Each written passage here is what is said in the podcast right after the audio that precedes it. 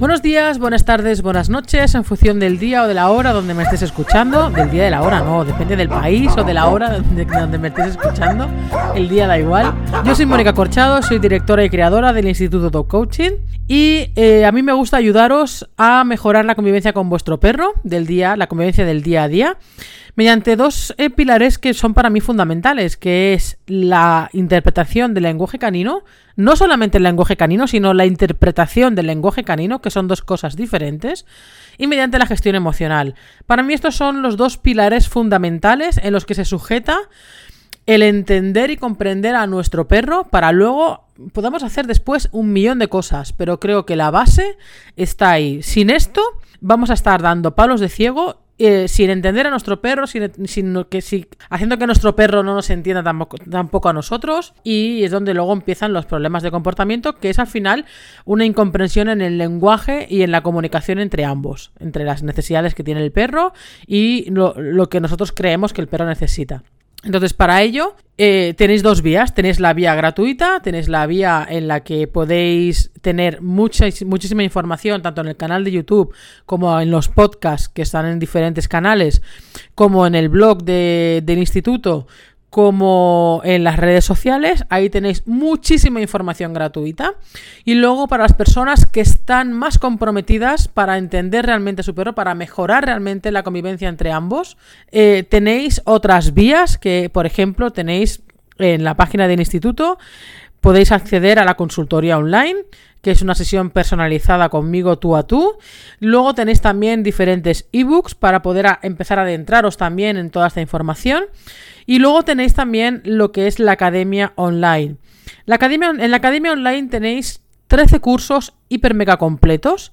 Hay cientos de vídeos con miles de horas de contenido donde también os podéis descargar, no solamente podéis ver los vídeos, sino que os podéis descargar también los audios de cada, de cada lección.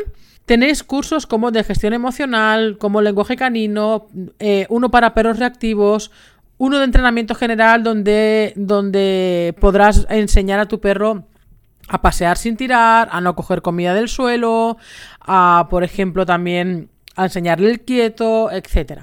Tenéis otro curso para trabajar la llamada, tenéis dos cursos de cachorros, dos cursos de para trabajar la nariz del perro, tenéis un curso de agresividad canina, tenéis un curso para iniciaros en la nutrición natural, tenéis otro de perros miedosos y tenéis otro de estrés canino. Cursos muy, muy completos. Mm, algunos son muy densos en cuanto a contenido porque hay mucha información, pero es imprescindible para, como decía antes, poder entender a tu perro y mejorar la convivencia. Y a partir de aquí, una vez tenemos a nuestro perro muy equilibrado a nivel emocional, luego le puedes pedir todo lo que quieras. Además de los 13 cursos que tienes, que cada curso tiene entre 8 y 12 lecciones, hay, porque hay lecciones adicionales que he ido introduciendo eh, todos estos meses.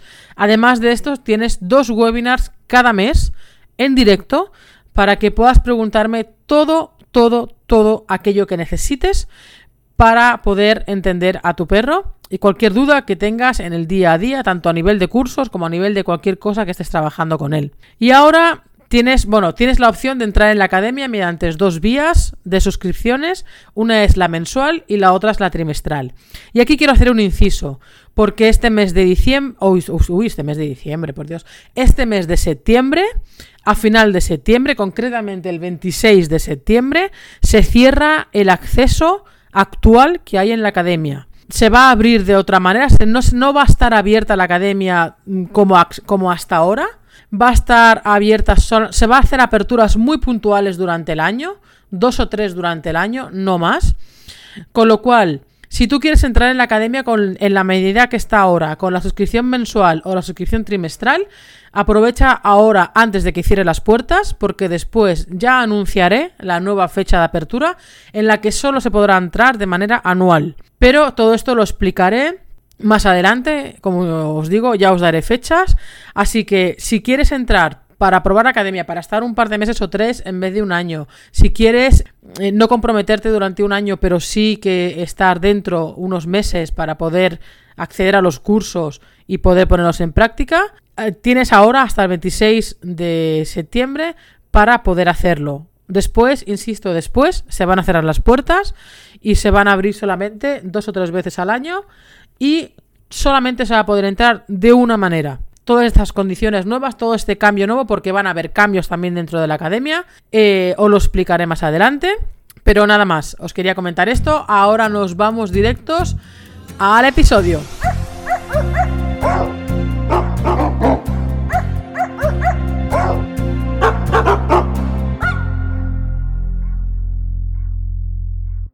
Bueno, pues estamos en el nuevo episodio, el episodio 113. Te voy a contar un secreto, bueno, un secreto, es una absoluta tontería, pero te lo voy a contar porque he estado escribiendo el número 113 en un papel y te voy a contar una cosa que no he dicho nunca.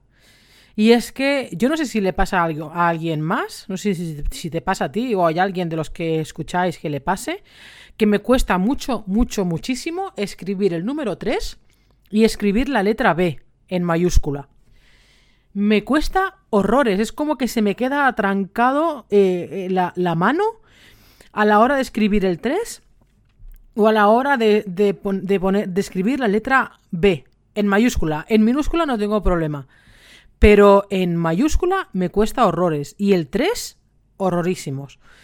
Yo no sé por qué, no sé, eh, no tiene nada que ver con perros esto, pero no, si alguien sabe por qué es esto, pues que lo ponga en los comentarios, porfa, en el canal de YouTube o en o en porque me resulta muy curioso. Pero bueno, podcast número 113 y vamos a hablar hoy de si debemos adiestrar a un perro reactivo. A ver, cuando, cuando las personas consultáis eh, sobre la reactividad de los perros, por cierto, el cuestionario que os envié y que me habéis contestado más de 150 personas me habéis contestado el cuestionario, a que no sabéis sobre los problemas que, tenéis, que tienen vuestros perros y tal, para poder crear mm, contenido que os pueda ayudar y todo esto, eh, a que no sabéis qué ha ganado.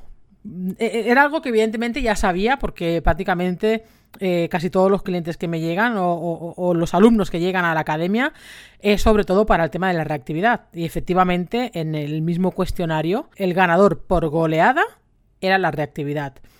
Y hablaremos muy extensamente de esto, sobre todo a partir de la semana que viene, porque eh, te voy a decir una cosa y recuérdatela en la cabeza, grábatela en la cabeza porque la vas a escuchar mucho. Y es desafía a la reactividad. ¿Qué quiere decir esto? Esto quiere decir que a partir de la semana que viene vas a tener, vamos a tener 10 días desafiando a la reactividad, donde haré directos diarios hablando de este tema. Hoy, esto ya te lo iré anunciando durante, durante la semana que viene, o sea, a partir de la semana que viene, a partir de esa semana, hoy es martes 14, a partir del 27 vamos a hacer 10 días directos diarios desafiando la reactividad. Bien, Insisto, pues te voy a ir informando con los días y ya iré diciendo cositas en redes. Vamos a hablar hoy, como digo, de si debemos adiestrar un perro reactivo, de si es una solución adiestrar al perro cuando tiene esta reacción. Entendiendo que, así a grosso modo, la reactividad es un impulso descontrolado, descontrolado emocionalmente, sabiendo que a más emoción menos cognición. ¿Qué pasa aquí? Que el adiestramiento en sí mismo es pura cognición. El adiestramiento no se basa en la emoción, se basa en la cognición son órdenes puras, si nos basamos en, lo que es lo que significa adiestrar. Entonces, hay personas que me, me, piden adiestrar al perro para trabajar la reactividad y yo personalmente no recomiendo para nada adiestrar a un perro con reactividad antes de trabajar la reactividad en sí. ¿Por qué? Porque como acabo de decir, la reactividad es un proceso, es una reacción emocional. El perro tiene esa, nuevamente la reactividad es a coches, es a motos, es a bicicletas, es a monopatines, es a niños corriendo, es a otros perros. Y los factores, hay múltiples factores de la reactividad. Y mm, entendiendo cuál es el factor que afecta a nuestro perro, entendiendo qué es lo que provoca la reactividad de nuestro perro y qué es lo que hace que se desborde emocionalmente en ese momento, puedo, puedo asegurar, según mi experiencia, de todos estos años que la reactividad no vale para nada en ese momento. Porque un perro que tiene la, emoción descontrolada no, va, no hace ni puñetero caso. Y si hace un poquito de caso, va a ser tipo muelle. Porque tú le vas a mandar que corporalmente haga algo, pero su mente va a estar muy excitada. Y la mente de un perro no se adiestra. La mente de un perro... eh, o sea, tú puedes adiestrar al perro para que corporalmente haga cosas. Evidentemente, tiene un proceso en la mente del perro. Pero, si el perro está excitado por ese estímulo sin trabajar correctamente lo que yo llamo las cuatro distancias, pues difícilmente el perro va a hacer caso, insisto, y a veces sí se hace caso porque son perros muy adiestrables y que está, oh, hiper mega adiestrado tal cual, y venga, y voy a decir sienta y pun y pan, o, o tumba, o fus, o, o yo qué sé, qué, qué, eh, quizá lo haga, depende de qué perro lo va a hacer, pero insisto, eso no quiere decir que, que por un lado mentalmente esté calmado y dos, no quiere decir que emocionalmente esté estable. Entonces, para mí, insisto, para mí, de nada me sirve que el perro me haga un ejercicio de adiestramiento sin que el perro realmente, por un lado, esté tranquilo emocionalmente y segundo, haya aprendido a manejar la situación para futuras para futuros encuentros. No sé si me estoy explicando, espero que sí, pero esto es lo que te quiero decir. Yo personalmente no tiraría por el adiestramiento antes de trabajar la gestión emocional en todo el proceso de la reactividad. Insisto, de todo esto hablaré con mucho detalle en la semana de Desafía a la Reactividad y ya te anuncio que, habrá un, un webinar muy, muy completo sobre este tema también. Dicho esto, hay diferentes maneras de trabajar la reactividad y de hecho está la de distracción. Hay muchas veces, veo muchísimo, aplicar la, no sé si llamarlo la, la técnica, la pauta o la disciplina o la palabra que tú quieras meterla ahí, de la distracción. Es decir, el perro ve el estímulo y yo distraigo al perro para que no vea el estímulo y entonces así el perro no reacciona. Claro, por supuesto que no reacciona si no mira el estímulo. Pero el, día, el momento en que tú te despistes y no te dé tiempo a distraer al perro, ¿el perro va a saber gestionar esa situación? ¿O te va a sorprender? También os digo una cosa. Eh, yo entiendo que la- el trabajo de la gestión emocional trabajando con un perro reactivo es la, es la más larga de todas, ya te lo digo. Es la más larga de todas. No son... Iba a decir, no tiene resultados inmediatos, sí que tiene gran parte de resultado inmediato, pero tiene un resquicio en el que también depende de la intensidad de la reactividad y del motivo que la provoca, etcétera. Pero sí que desde un principio, trabajando muy bien las cuatro distancias, recuerda la distancia de observación, de incomodidad, de focalización y de reacción. Cuatro distancias que también os explicaré muy al detalle. Eh, aunque esto también lo encuentras dentro de la academia, también muy muy detallado. Entonces, trabajando muy bien las distancias, trabajando muy bien el manejo de la correa, trabajando muy bien la gestión emocional, no solo del perro, sino también del guía, porque tiene un factor fundamental el guía, la persona que está detrás del perro, detrás del perro me refiero a cogiendo al perro con la correa, tiene una responsabilidad enorme. Si tú tienes miedo, si tú te sientes insegura, si tú te sientes eh, frustrada o frustrado, si tú estás con rabia, si tú estás cansado porque ya lleva tres reacciones y, y estás ya que te tiras de los pelos, es imposible, totalmente imposible que puedas ayudar a tu perro a gestionar la reactividad. Es imposible porque tus propias emociones van a hacer de contagio hacia el perro. Es algo normal, no te, no te, no te, o sea, no hay que culparse, al revés. Tenemos que aprender. Si hay un regalo que nos hacen los perros, es hacernos de espejo de nuestras emociones.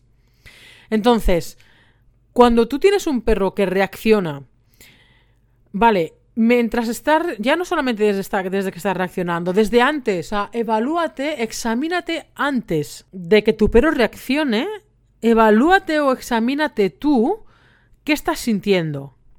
Porque muy posiblemente, si por ejemplo tu perro es reactivo con otros perros, y tú ya lo sabes, evidentemente, aunque no, me refiero a que no es la primera vez y que te pilla por sorpresa, si tu perro es reactivo a otros perros, cuando tú veas a otro perro, inconscientemente vas a pensar, mierda, un perro. Inconscientemente vas a, tu mano va a cambiar, tu brazo se va a tensar. Por muy poco que tú creas que se tensa, se va a tensar. En el momento en que tú arques tu codo, ya se está tensando tu cuerpo. Aunque tú creas que no. Mira cómo aprietas la correa. Aunque la tengas suelta, aunque la tengas relajada, pero mírate tú, porque a veces dices, no, la correa va relajada. Vale, la correa va relajada, pero tú vas relajada. Porque aunque la correa vaya relajada, si tú eres un manojo de nervios, de, tensión eh, y, de, y de inseguridad, de nada sirve que tengas. Nada sirve, claro que sirve, ¿vale? El hecho de que tengas la correa destensada. Pero la correa destensada es una parte de la gestión de la correa.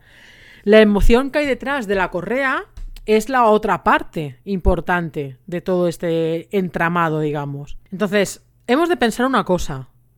Y lo dije el otro día, en la reflexión. Mira, yo llevo 24 años en el mundo del perro, eh, con sus altos y sus bajos, pero 24 años en diferentes disciplinas, en el tema de adiestramiento, en el tema de rescate, en el tema de detección de explosivo, luego en el tema de la formación. Y te puedo decir que jamás, jamás de los jamases, he visto tantos perros con problemas como ahora, como de un tiempo a esta parte.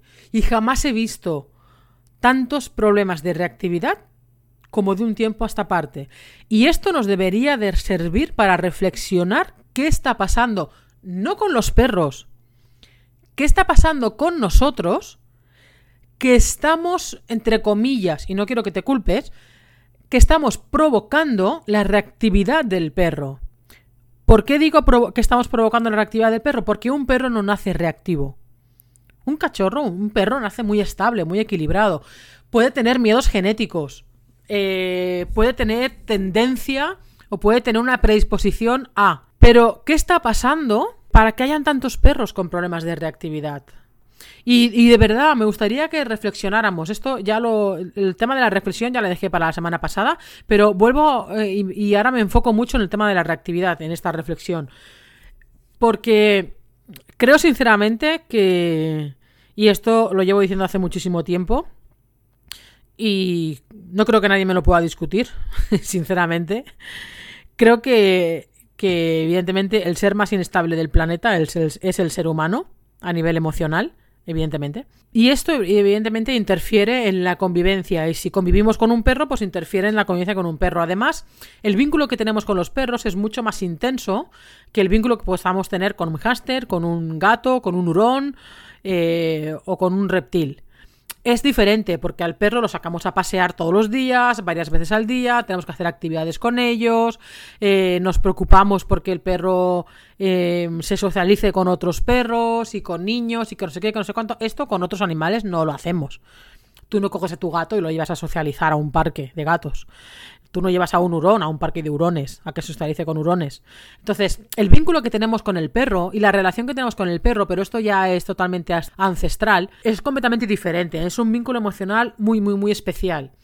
Esto tiene sus pros y tiene sus contras. Tiene sus pros en que el vínculo que tenemos con un, con un perro es tremendamente bonito, tremendamente intenso y nos aporta un aprendizaje a nivel de vida si realmente mm, nos fijamos en el perro y a nivel emocional, que no hay, no hay libro, no hay curso, no hay universidad, no hay nada más potente en cuanto al aprender a gestionar las emociones. De verdad, yo creo que no hay nada más potente que el convivir con un perro si nos preocupa realmente en la, estabilidad del perro. Si tenemos un perro como aquel que tiene un mueble o tenemos un perro atado al jardín 24 horas, evidentemente aquí no aprendes nada, aquí eres un miserable y punto en boca. Eh, quizá el día que te mires al espejo, quizá puedas ver eh, eso que llevas dentro. Pero entiendo que todas las personas que estáis aquí, ninguno es así. Si estáis aquí es porque os preocupa el bienestar de vuestro perro, porque os preocupa que el perro esté tranquilo, esté estable, tenga una buena convivencia con vosotros y que el perro sea feliz y que vosotros seáis felices en la convivencia. Entonces, esto nos lleva a un aprendizaje muy grande y nos tiene que servir porque si tú observas a tu perro, mm, además de como perro individual, como una parte de ti, como una parte de tu espejo emocional tuyo, cuando tú veas que se desborda tu perro a nivel emocional en la reactividad, en el momento no. En el momento salva la situación, como te hayan enseñado, como puedas, etcétera, mientras te estás formando y todo esto. Pero luego, intenta pensar, y esto es algo que yo siempre, eh, cuando tengo sesiones presenciales sobre todo, y también online, eh, pero en las presenciales tenemos más tiempo porque son más horas. Rasco mucha información o intento rascar mucha información sobre cuál es el momento en el que empezó la reactividad. O sea, intento rascar desde el primer día que llegó a casa ese perro, qué ha estado pasando, cómo ha estado, papá, todas las rutinas, etc, no solamente del perro, sino de las personas. Y buscar ese punto de inicio. Porque, insisto, los perros no nacen reactivos, se hacen reactivos con nosotros. Y aquí es donde debemos de estudiar, de estudiarnos en dónde, en cuál fue ese inicio, qué pasó, cómo reaccionamos y qué hemos hecho hasta entonces. Porque una cosa que yo, por ejemplo, alucino, alucino pepinillos por completo, es a veces que me vienen, me, me, me mandan emails o, o me llega una consulta por WhatsApp y tal, de que a lo mejor hace cuatro años que su perro tiene reactividad y que ahora le preocupa. Digo, ahora te preocupa después de cuatro años. Hostia, pues el aprendizaje que ha tenido ese perro con esas reacciones es brutal. O sea, cuanto, cuanto más tiempo pase tu perro autorreforzándose en sus conductas reactivas, peor va a ser luego la rehabilitación. Por suerte, los perros viven el momento. Y en el momento en que nosotros cambiamos la manera de hacer las cosas, nuestro perro cambia la manera de reaccionar. Aún así, evidentemente, contra más tiempo lleve un perro siendo reactivo, más aprendizaje interno tiene el perro. Por lo tanto, más va a costar. Entonces, yo os invito a que eh, cuando veáis la mínima reacción de vuestro perro, de reactividad, a la más mínima, os pongáis las pilas. O bien estudiando, o bien formándoos, o bien llamando a un profesional que vaya de manera presencial, o bien online, o bien lo que sea, pero no dejéis pasar el tiempo creyendo que ya se le pasará, porque esta es otra de las frases que a mí me pone los pelos de punta cuando en las redes veo que los perros están empezando a tener perros jóvenes con, con 7, 8 meses, que están empezando, que ahí es donde empieza a nacer la reactividad de los perros a nivel general y, lo, y veo en los comentarios, tranquilo, ya se le pasará ahora porque es bastante joven, es cachorro. Uf, yo cuando veo, cuando leo, ya lo dije una vez, cuando leo que alguien dice que con un perro que con ocho meses, un año es un cachorro, se me pone la piel de gallina también. No, no es un cachorro un perro de, de un año y no, no se le va a pasar solo. Entonces, no caigáis en la trampa de esto de no, ya se le pasará porque es jovencito y tiene mucha energía, pa, pa, pa, pa, pa, pa. No, hay cosas que con la edad se van a pasar, porque con la edad mejor, evidentemente la efervescencia de la adolescencia se va a pasar, pero las conductas que vengan a raíz o que se hayan generado en esa etapa no se le va a pasar por sí solo. Quizás se pasa la intensidad, pero no la, no la reacción. Entonces me estoy yendo, me estoy yendo de, de madre. Dicho esto, que me he ido, ¿debemos adiestrar a un perro reactivo? Si, te, si me lo preguntas a mí, no. No en un inicio, como mínimo. Para mí es más importante la estabilidad emocional del perro antes que cualquier habilidad o que, cualquier entrenamiento o que cualquier adiestramiento. Primero, la gestión emocional y después cualquier otra actividad siguiendo trabajando la gestión emocional para que tenga la estabilidad emocional aun cuando haga habilidades, aun cuando se esté haciendo el adiestramiento, aun cuando se esté entrenando en cualquier cosa sea en, tema de olfato, sea en tema de adiestramiento deportivo, sea en el tema de habilidades, disdog, eh, agility, lo que os dé la gana. Pero primero, primero, primero, la gestión emocional. Porque si no hay un autocontrol detrás, si no hay una gestión emocional detrás, que esa es la base, difícilmente vamos a poder eh, hacer cualquier otra cosa más. Vamos, eh, si no atendemos a esto, lo que va a seguir haciendo es poner parches temporales que son espejismos, pero que luego va a volver atrás. ¿Por qué? Porque si el perro no sabe estar tranquilo o gestionar las diferentes situaciones que le ponen nervioso, pues evidentemente, insisto, podrás poner un parche, pero la fuga te saldrá por otro lado. Dicho esto, estoy viendo que acabo de, lavar el coche y se está nublando mucho y quizá llueva, con lo cual no me habrá servido de nada el tiempo que he estado lavando el coche. Dicho esto, te recuerdo que a partir la semana que viene iré haciendo ruido para que lo tengas pendiente, pero recuerda esta frase y es la de desafía la reactividad. Si tienes un perro reactivo, estate pegado a mis redes. Porque vamos a tener unos días muy intensos hablando de reactividad de en todas las facetas posibles.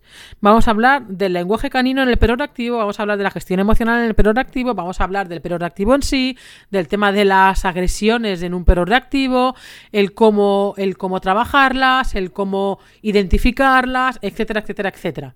Así que no te despegues de mis redes porque seré un poco un coñazo con este tema. Pero es que de verdad, viendo que es el principal problema que hay eh, hoy día, es imprescindible que nos pongamos las pilas todos, ¿eh? ¿eh? las personas que tenéis perros reactivos y los profesionales para intentar ayudaros a que, a que esto no vaya a más. Así que nada más.